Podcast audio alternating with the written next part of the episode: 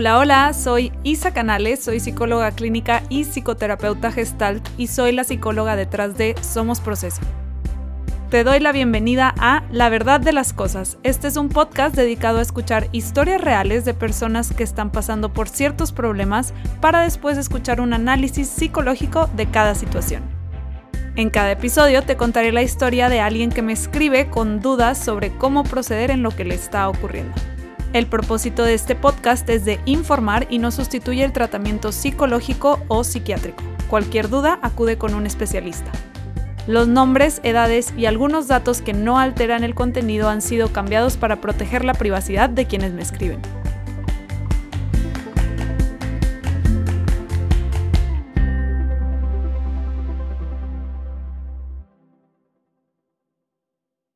Y arrancamos con este nuevo episodio del podcast. La carta de hoy, el caso de hoy, la verdad es del libro. Siento que es lo que me ponían, o sea, es un perfecto ejemplo que me ponían a analizar en clase. Está muy puntual, muy del libro. Eh, está muy interesante, creo que amerita un episodio informativo. Pero pues bueno, vamos a ver qué va fluyendo. Eh, la carta me la escribe Juan y es que últimamente no se ha estado sintiendo nada bien. Entonces, pues para no darles más adelantos, les voy a leer la carta que dice así. Hola Isa, me llamo Juan y te escribo porque me siento muy mal. Hace unos meses mi papá y mi hermano tuvieron un accidente de coche. Estuvieron hospitalizados y bastante graves. Ya salieron los dos del hospital y están bien. Mi papá todavía tiene que estar yendo a terapias y demás, pero en general lo peor ya pasó. Cuando recién surgió la situación me sorprendí por mi manera de afrontarlo. La verdad es que fui muy funcional en todo el proceso. Reaccioné rápido, pude lidiar perfecto con los del seguro, estuve ahí para ellos. No te voy a decir que estaba feliz y encantado, solo me refiero a que mi respuesta fue muy funcional. Estuve bien durante ese tiempo, tranquilo y claro de cómo debía actuar. No sé cómo más explicarlo. El punto es que eso ya fue hace meses, ahorita ya están bien y ya no hay riesgo de nada. Además, como no fue su culpa el accidente, el seguro pagó todo, así que tampoco hay preocupaciones económicas. Nada más que no sé qué me pasa, pero ahorita, meses después, me estoy sintiendo muy mal. La única razón por la que lo relaciono con el accidente es porque he tenido muchas pesadillas relacionadas a accidentes de coche. Fuera de eso, todo lo que me está pasando no lo entiendo. Para empezar, duermo muy mal o no duermo. He estado de un pésimo humor, todo el mundo me desespera y tengo muy poca paciencia. Me ha estado dando mucha flojera convivir con amistades, cosa que antes me encantaba hacer, y en general con otras personas. Lo más raro de todo es algo que me pasó el otro día, y es la tercera vez que me pasa. Y por eso decidí escribirte, porque ahora sí ya me asusté. Estaba viendo la tele con mi papá y de la nada empecé a sentir que no podía respirar y se me aceleró muchísimo el corazón. Pero de verdad fue de la nada. No pasó nada raro ese día, ni mi papá me dijo algo raro, nada. Y en ese momento las tres veces que me ha pasado tengo pensamientos bien raros. Empiezo a sentir que yo no soy yo, no sé cómo explicarlo. Es como si no me reconociera a mí mismo. Ya sé que suena rarísimo, pero de verdad esa es mi sensación. En esos momentos juro que me estoy volviendo loco.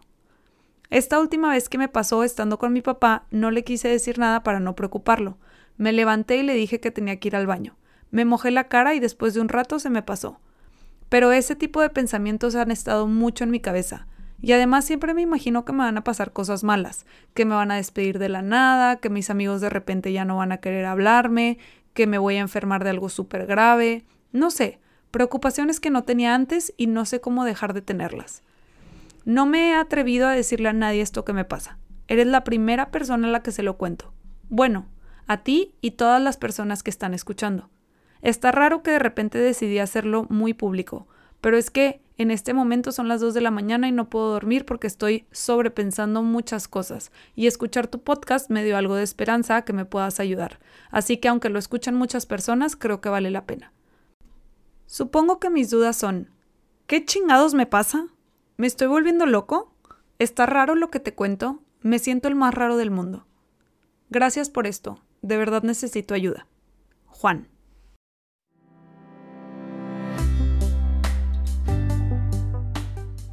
Si te gustaría que tu historia apareciera en este podcast, escríbemela a la verdad.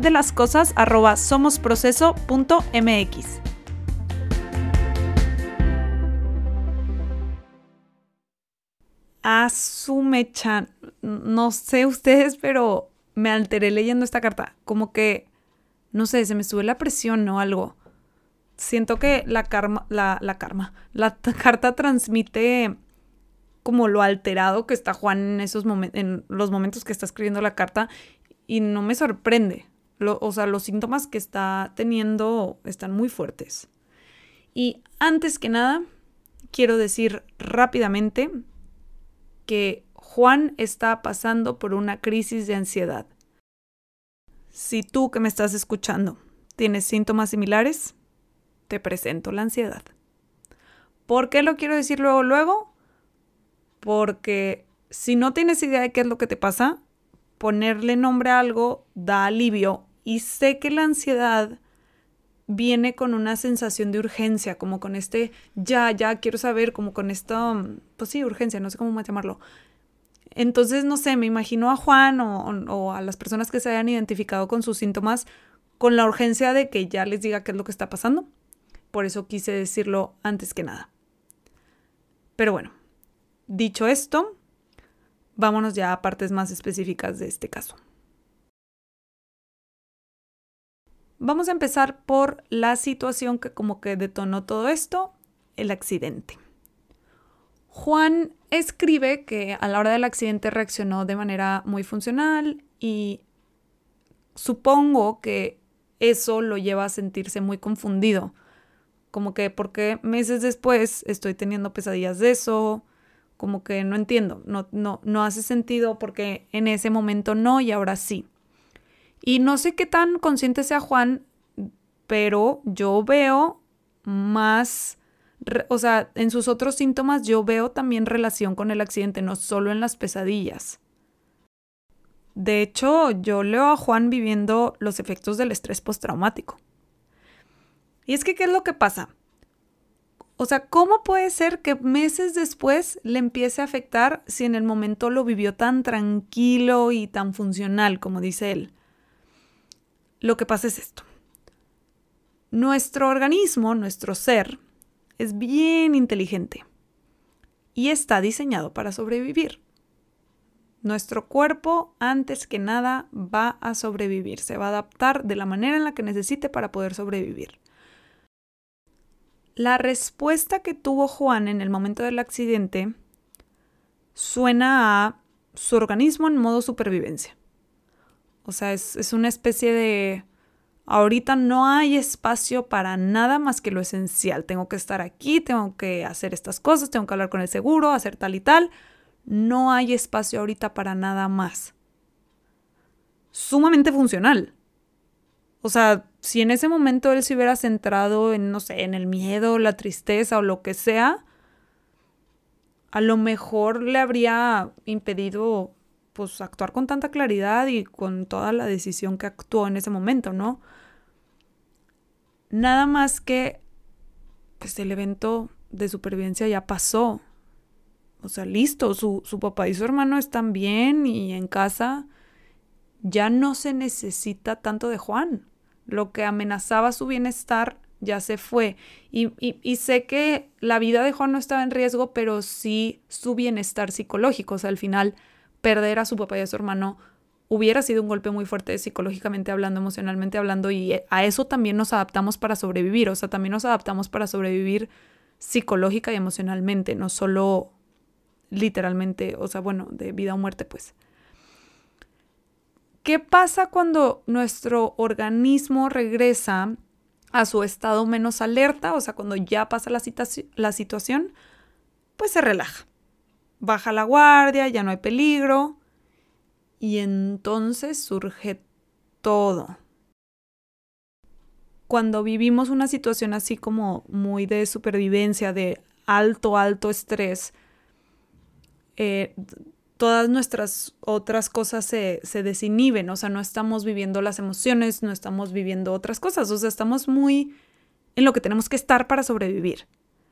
Es más, o sea, es más, para, para dejarlo más claro, se me hace que lo quiero explicar como a nivel biológico, o sea, poner bien clase esto, pero siento que es la manera en la que queda más claro.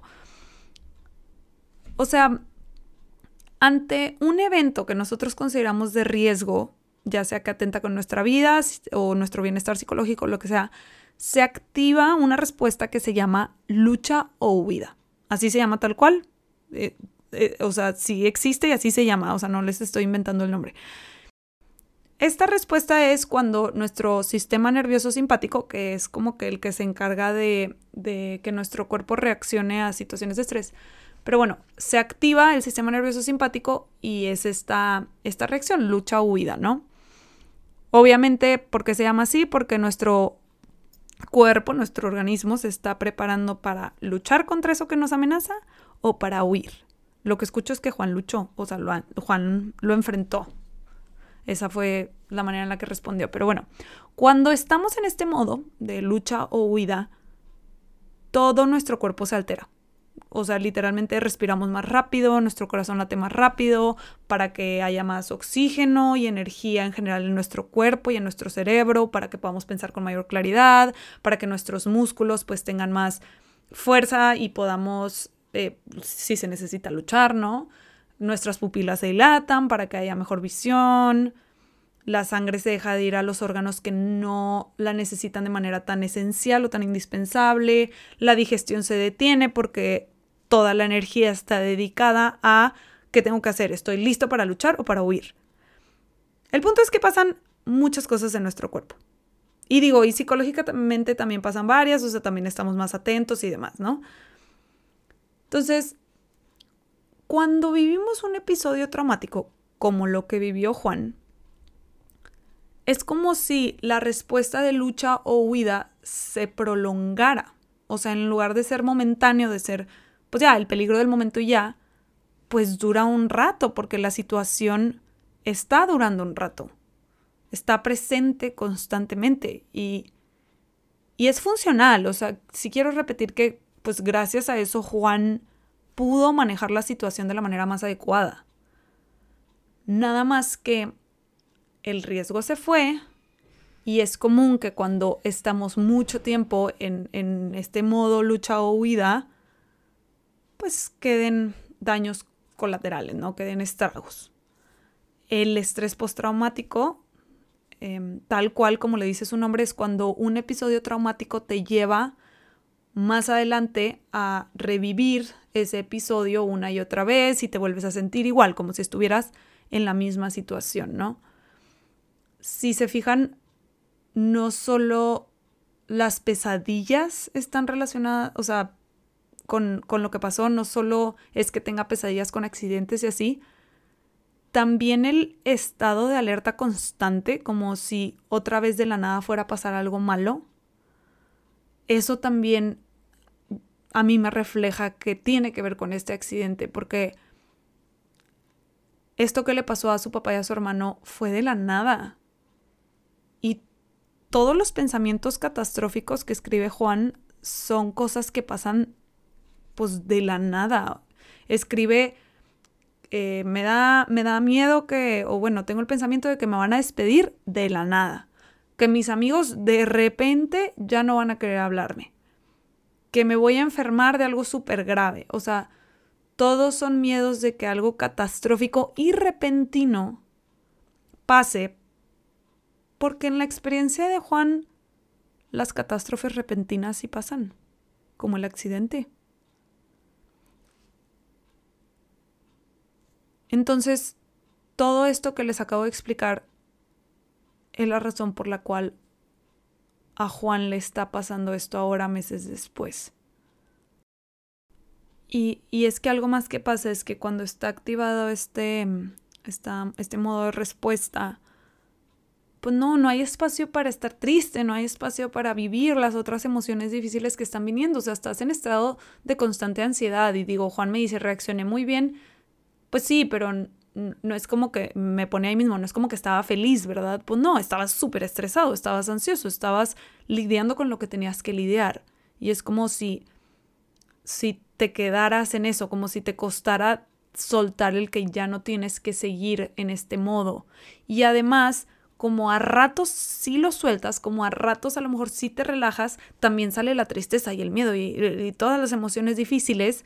Y entonces es una combinación bien fea, porque por un lado estás reviviendo el momento y te vuelves a estresar, te vuelves a poner ansioso, te vuelves a poner modo lucha o huida. Y por el otro, de repente cuando te relajas, surgen un montón de emociones difíciles, ¿no? Entonces, sí suena muy difícil lo que está viviendo Juan. Hablemos ahora de la ansiedad.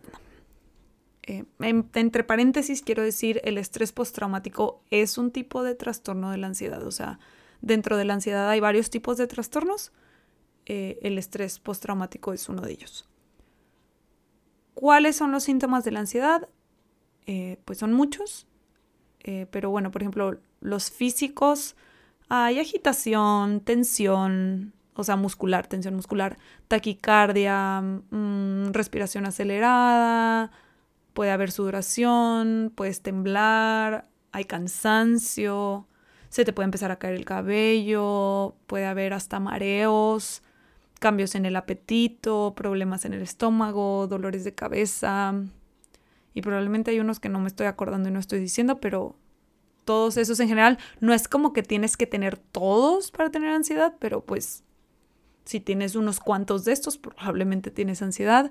Ahora, también hay síntomas psicológicos, hay preocupación constante, insomnio, irritabilidad, pensamientos como intrusivos y catastróficos, hay pánico, em, te cuesta más concentrarte, hay, hay mucho nerviosismo también, y pues digo, estos son, no sé, los más comunes.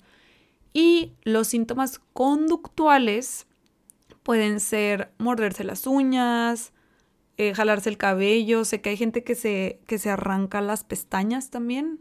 Eso también. Eh, rascarte, te puede rascar ya sea la piel o hay gente que se rasca la ceja y se le empieza a caer la ceja. Em, te pueden dar tics, o sea que de repente tienes estos movimientos involuntarios. Y digo, al final de cuentas, mucha ansiedad por periodos prolongados lleva a otras enfermedades em, y, y, pues en general a que tu sistema inmunológico esté bajo. También puede llevar a la depresión. Como les decía ahorita, dentro de la ansiedad hay varios trastornos. Uno de ellos es el estrés postraumático, pero también, por ejemplo, hay fobias, ansiedad social, trastorno de pánico y así, ¿no? Eh, en el caso de Juan, que yo noto estrés postraumático, eh, hay, o sea, hay unos síntomas más específicos ya de estrés postraumático, que es, por ejemplo, la hipervigilancia. Es típica en el estrés postraumático y, y Juan tiene un miedo muy constante a que de repente pase algo. Eso es la hipervigilancia. Algo malo va a pasar, algo malo va a pasar. Yo estoy seguro que algo malo va a pasar. Eso es muy común en el estrés postraumático. Eh, pérdida de interés por cosas que antes sí le gustaban, como pone que salir con sus amigos, ya no, le, ya no le llama tanto la atención y antes sí le gustaba, eso también es un síntoma común también en general de la ansiedad, ¿eh? no solo del estrés postraumático. Y tiene flashbacks, o sea, los flashbacks pueden verse como pesadillas o pensamientos como intrusivos o recuerdos intrusivos, así como imágenes del evento traumático o de cosas similares al evento traumático y, es como, y tu sistema nervioso simpático se activa como si estuvieras otra vez en esa situación. Entonces, para quienes les pasa algo así, los eventos traumáticos pueden ser muchos.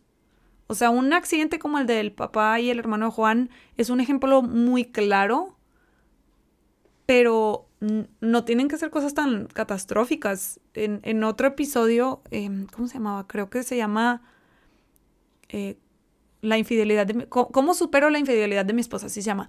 Y, y ahí menciono cómo una infidelidad también puede ser un evento traumático y también te puede desatar eso y también puedes estar reviviendo el momento en el que te diste cuenta y el momento en el que te enteraste y cuando vives algo que siquiera se parece tantito a algo respecto a la infidelidad, vuelves a revivir la infidelidad y todo lo que sentiste en ese momento, o sea, no solo tiene que ser en cosas así muy catastróficas, como que creo que escuchamos la palabra trauma y a fuerza la asociamos con catástrofes y pérdida y muerte y no sé qué, y no, no necesariamente.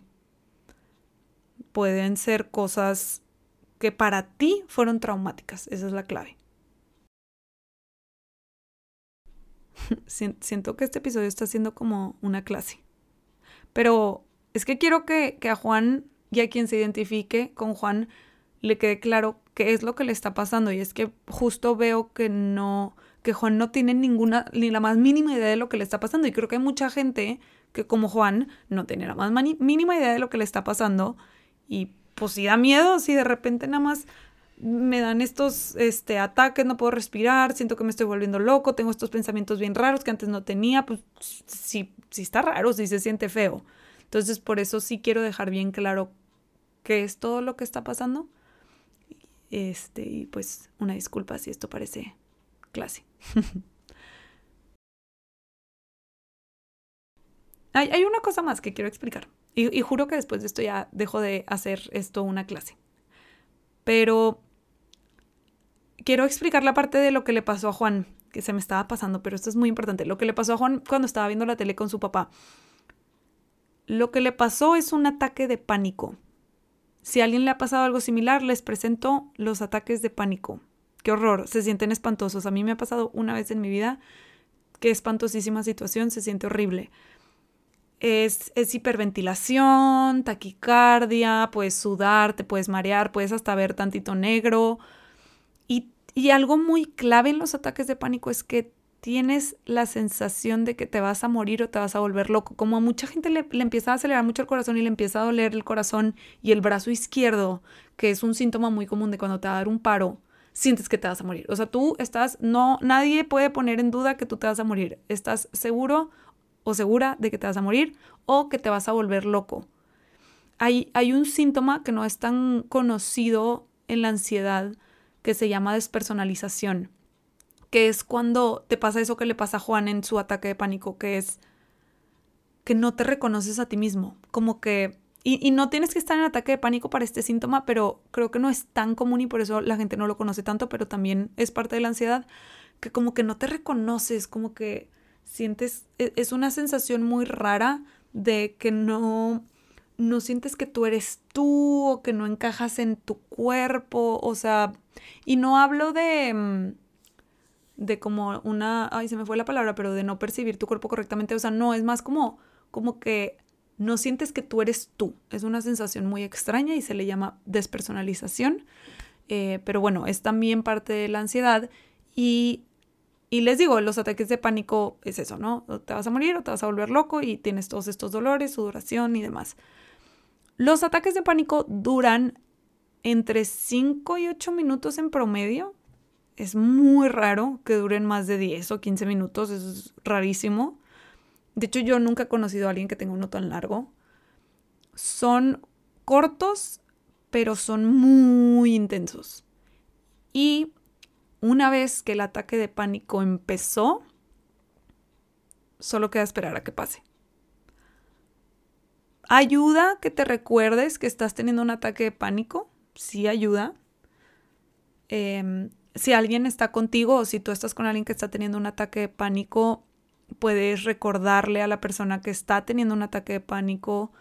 Eh, le puedes describir, por ejemplo, el lugar en el que están, le puedes decir, acuérdate que estamos aquí, no sé, en la casa, estamos en la sala, estábamos, no sé, viendo una película, eh, este sillón es gris, yo, yo soy tu hermana o lo que sea, ¿no? O sea, como que empezar a describir el momento presente y recordarle, estás teniendo un ataque de pánico, se te va a pasar, dura unos minutos. Si te deja la persona, le puedes tomar la mano. Ahí sí varía mucho de persona a persona. Hay personas que es de que no me toques, hay personas que hasta quieren un abrazo. Entonces, la verdad ahí ya varía dependiendo de cada quien. Puedes preguntar, ¿no? Te puedo tomar la mano, te puedo abrazar y nada más haz lo que la persona te diga, ¿no? Eh, tú, si, eres quien está acompañando, tú respira tranquilamente, modela la respiración como... Y habla firme, o sea, no, no trata de que no sea, ay, estamos aquí. No, o sea, a ver, estamos aquí, o sea, tienes que ser como reconfortante. Entonces, tranquila y, o tranquilo y firme. Y pues la verdad, ni trates de decirle que controle su respiración porque no va a poder. O sea, hasta que pase el ataque, digo, si quieres le puedes decir, pero no se puede. O sea, estás teniendo un ataque y te lo juro que no puedes respirar hasta que se pase. Entonces, la verdad es solo esperar y acompañar.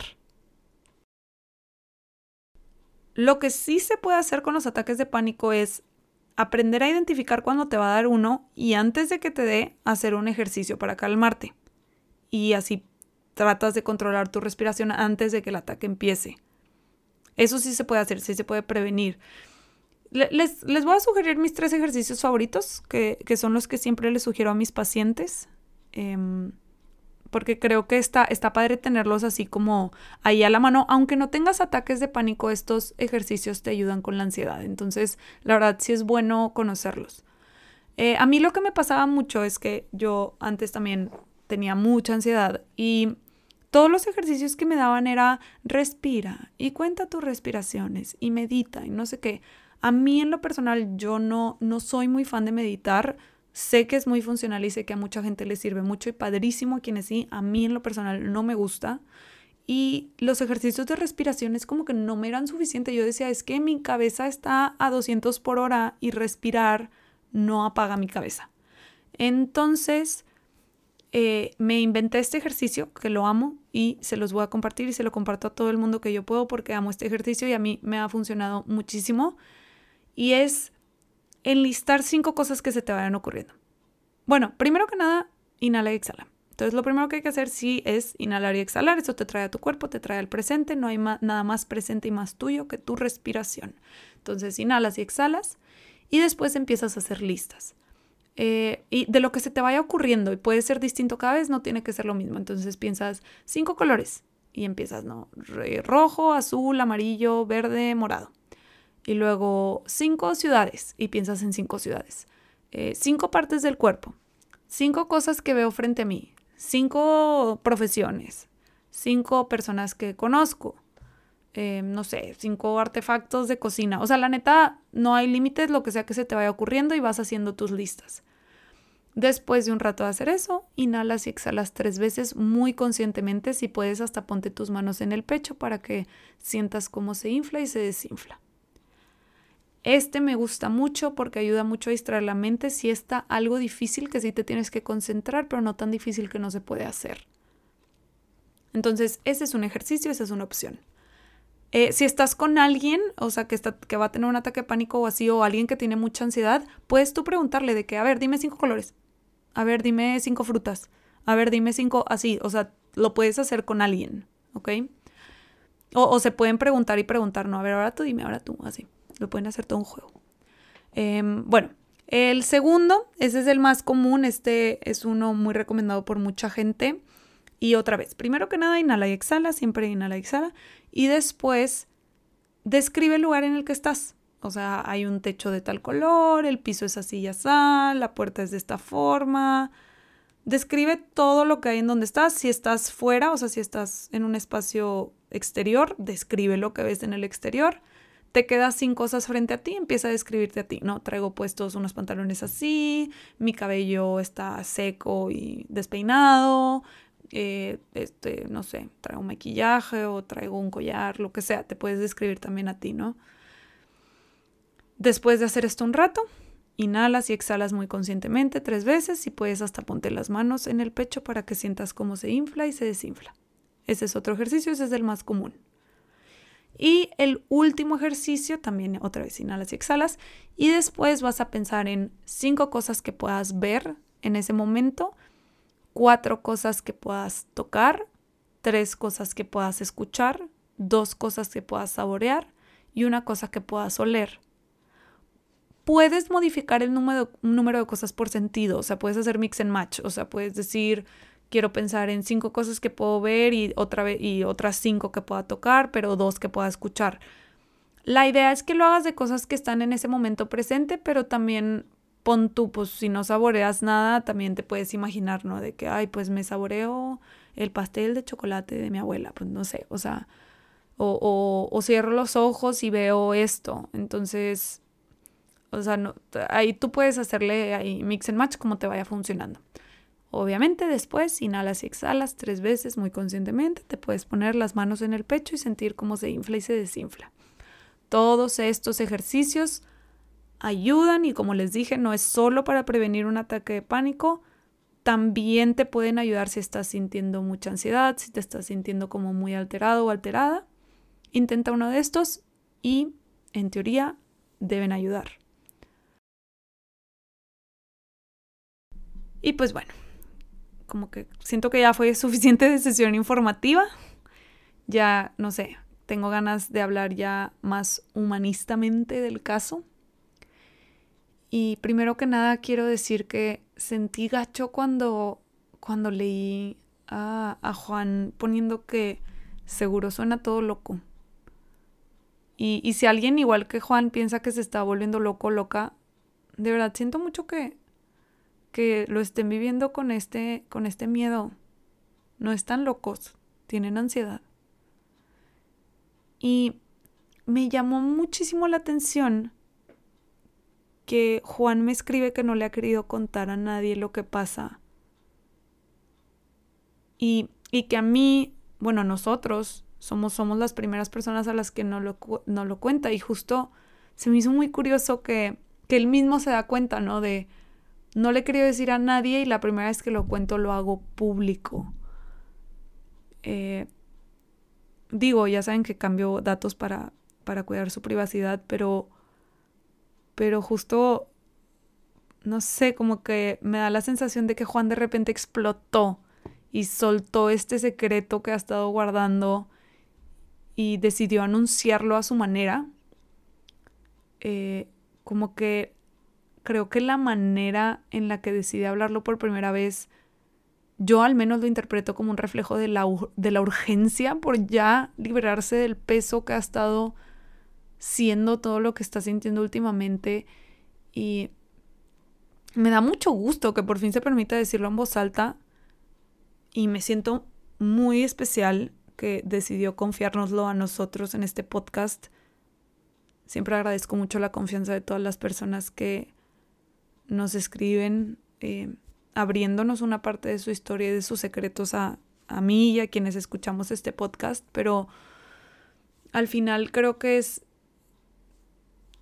o sea, creo que conlleva varias cosas el que haya tomado esta decisión. Uno, eso que explotó, como que ya llevaba mucho tiempo con esto guardado y creo que muchos podemos compartir esa sensación, ¿no? De estas cosas que cargamos y nomás no decimos, y las tenemos, y las tenemos, y están en la punta de nuestra lengua y nomás no decimos nada. Eh, que, que, qué importante es encontrar la forma de sacarlo y expresarlo. Se me hace muy importante. Y veo la otra parte. A veces también nos limitamos porque decirlo en voz alta lo vuelve más real. Y, creo que Juan está siendo muy valiente al decirlo en voz alta porque veo que hay mucho miedo a que se está volviendo loco y entonces se me hace muy valiente de su parte atreverse a ponerlo en palabras y decir, pues me está pasando esto y vamos a enfrentarlo. Y, invito a todas las personas que, que, se atrevan a enfrentar sus cosas, obviamente cuando estén listos o listas, pero no les den la vuelta, de verdad, atrévanse a, sanar y a explorar lo que les pasa porque aunque es un camino difícil y veo que a Juan le queda un camino difícil por recorrer, hay muchas cosas que explorar, eh, creo que ya dio el primer paso, que eh, normalmente es el más difícil, pero de verdad hay luz al fondo del túnel, o sea, no, o sea, Juan no va a tener ansiedad toda su vida, sí se puede trabajar y entonces si se identifican con Juan, no van a estar así toda su vida, no tienen que estar así toda su vida. Creo que este accidente vino a mover muchas cosas en la vida de Juan y en, en todo, en la, en la mente de Juan.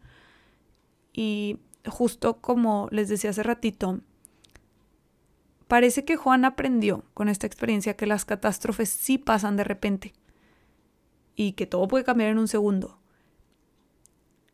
Y, sé que muchas personas piensan y a lo mejor se lo han dicho y también eso hace que no se atreva a contar nada y que piense que está loco, pero como al final su papá y su hermano están bien, seguro mucha gente piensa, no sé si el mismísimo Juan lo piensa y no sé si se lo han dicho, que debería sentirse agradecido y feliz de que no haya pasado a mayores. Y a todos nos ha pasado, ¿no? O sea, no sé, nos corta de la nada, eh, no sé, la persona con la que salíamos y siempre hay un, ay, pero qué bueno que fue ahorita y no después. O nos pasa cierta cosa y, ay, pero de seguro. O sea, siempre tratan de minimizar nuestro dolor o lo difícil que está haciendo y, pero a fuerza encuéntrale lo feliz.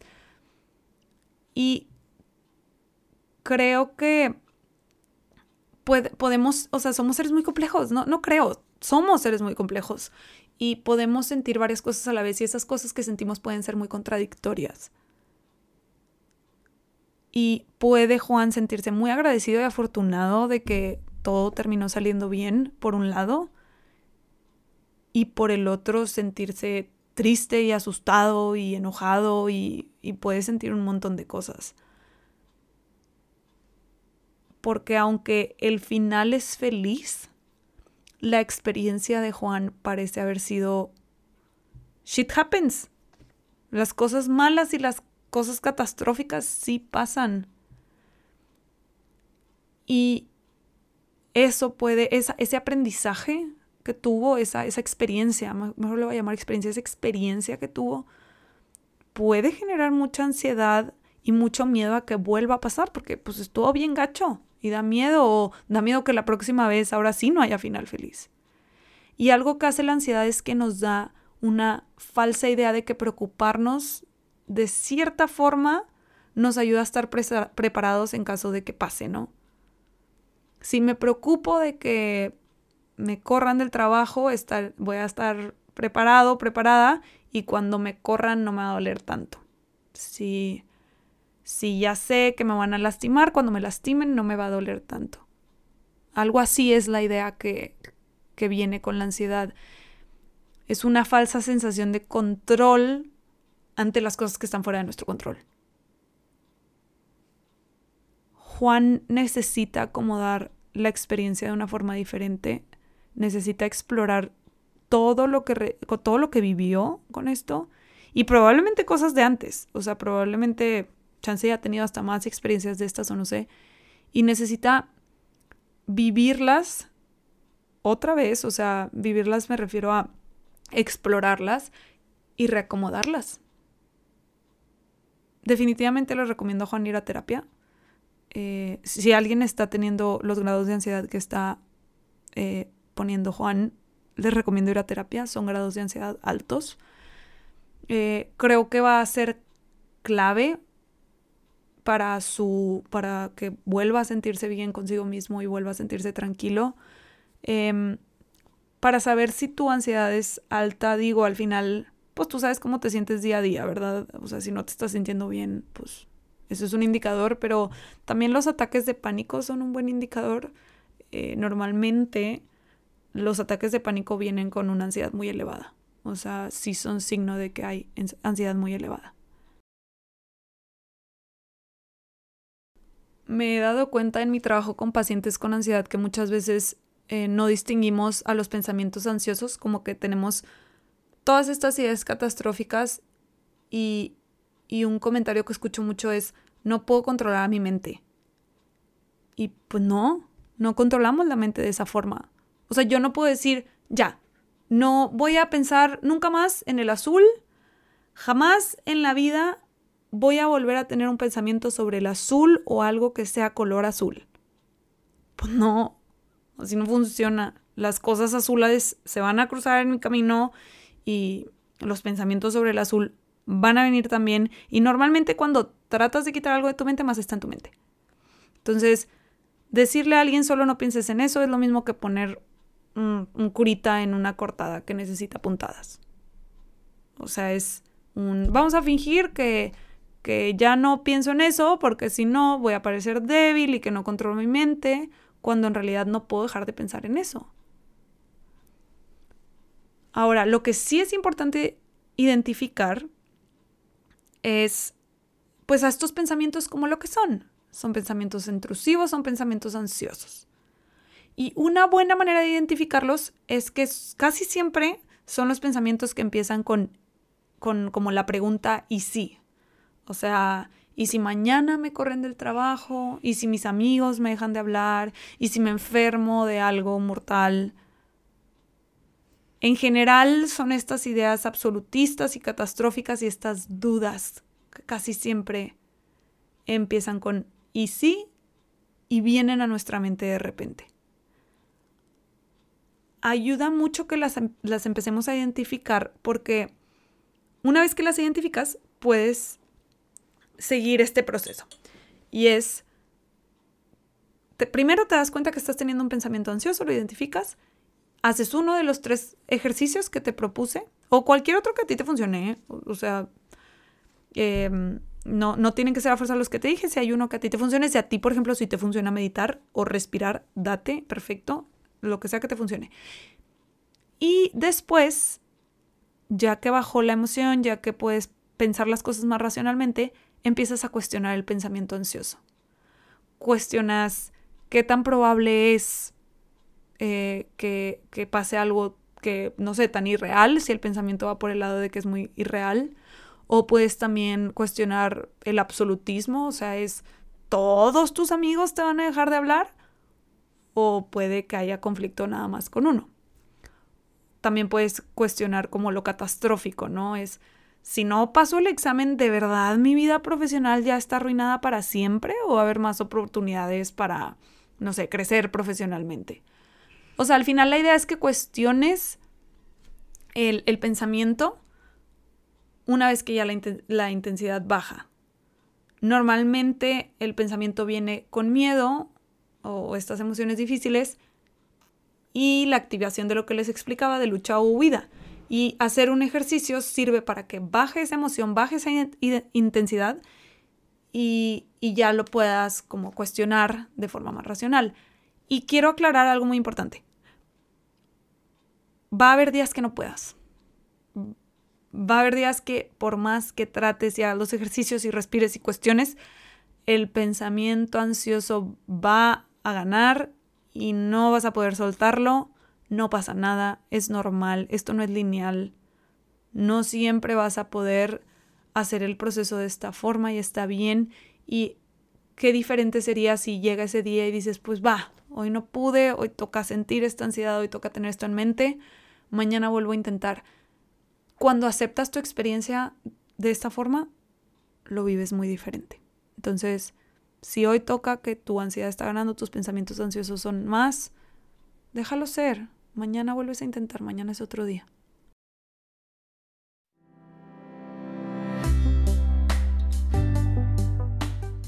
Si te está gustando el podcast, suscríbete para que no te pierdas ningún episodio y te invito a dejar una calificación para que más personas puedan encontrarlo.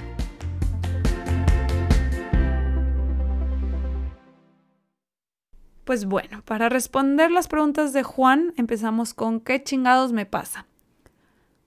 Pues Juan tiene ansiedad y, creo que va por el lado de estrés postraumático.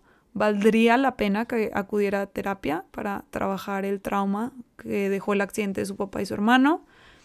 Eh, creo que explorarlo con un profesional va a poder ayudarle a acomodar esta experiencia diferente y aprender cosas nuevas de ella, como que soltando la idea de que tiene que poder controlar todas estas situaciones que están fuera de su control y pues en realidad no puede controlar.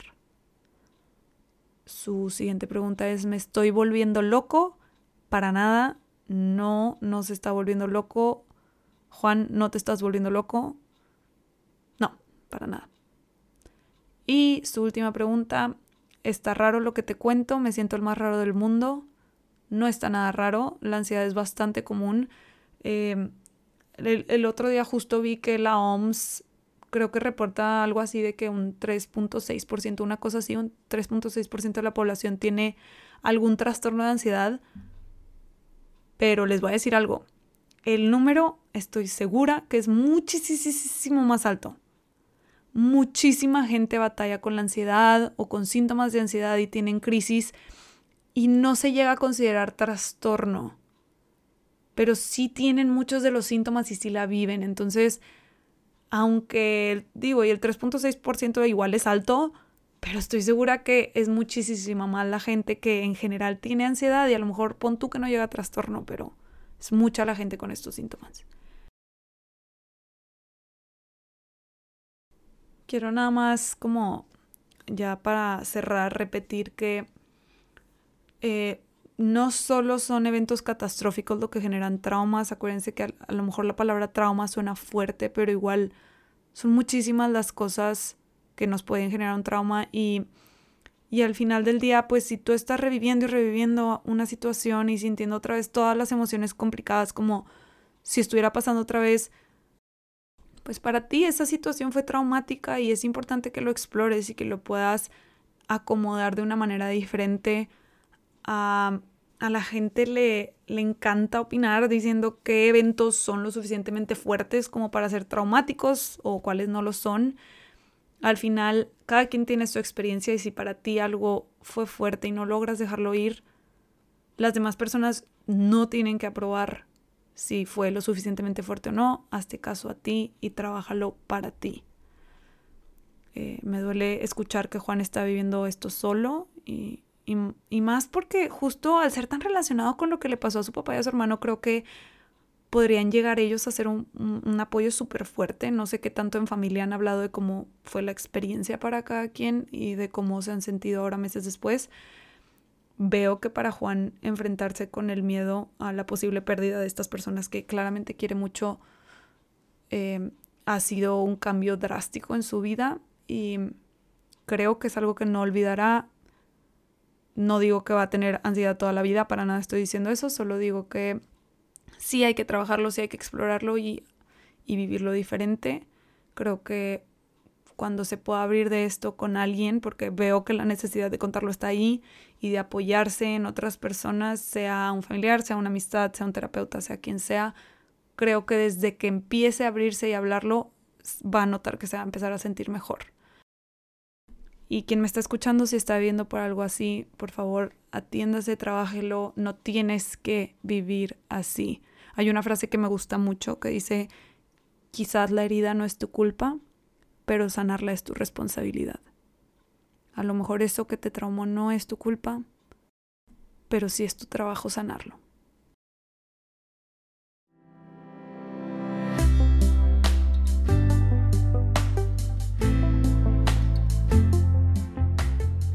Y cerramos este episodio. Muchas gracias por escuchar. Espero que te haya servido escuchar toda esta información sobre la ansiedad, los ataques de pánico, los traumas espero que puedas trabajarlos si los estás viviendo o acompañar a alguien si los está viviendo cerca de ti.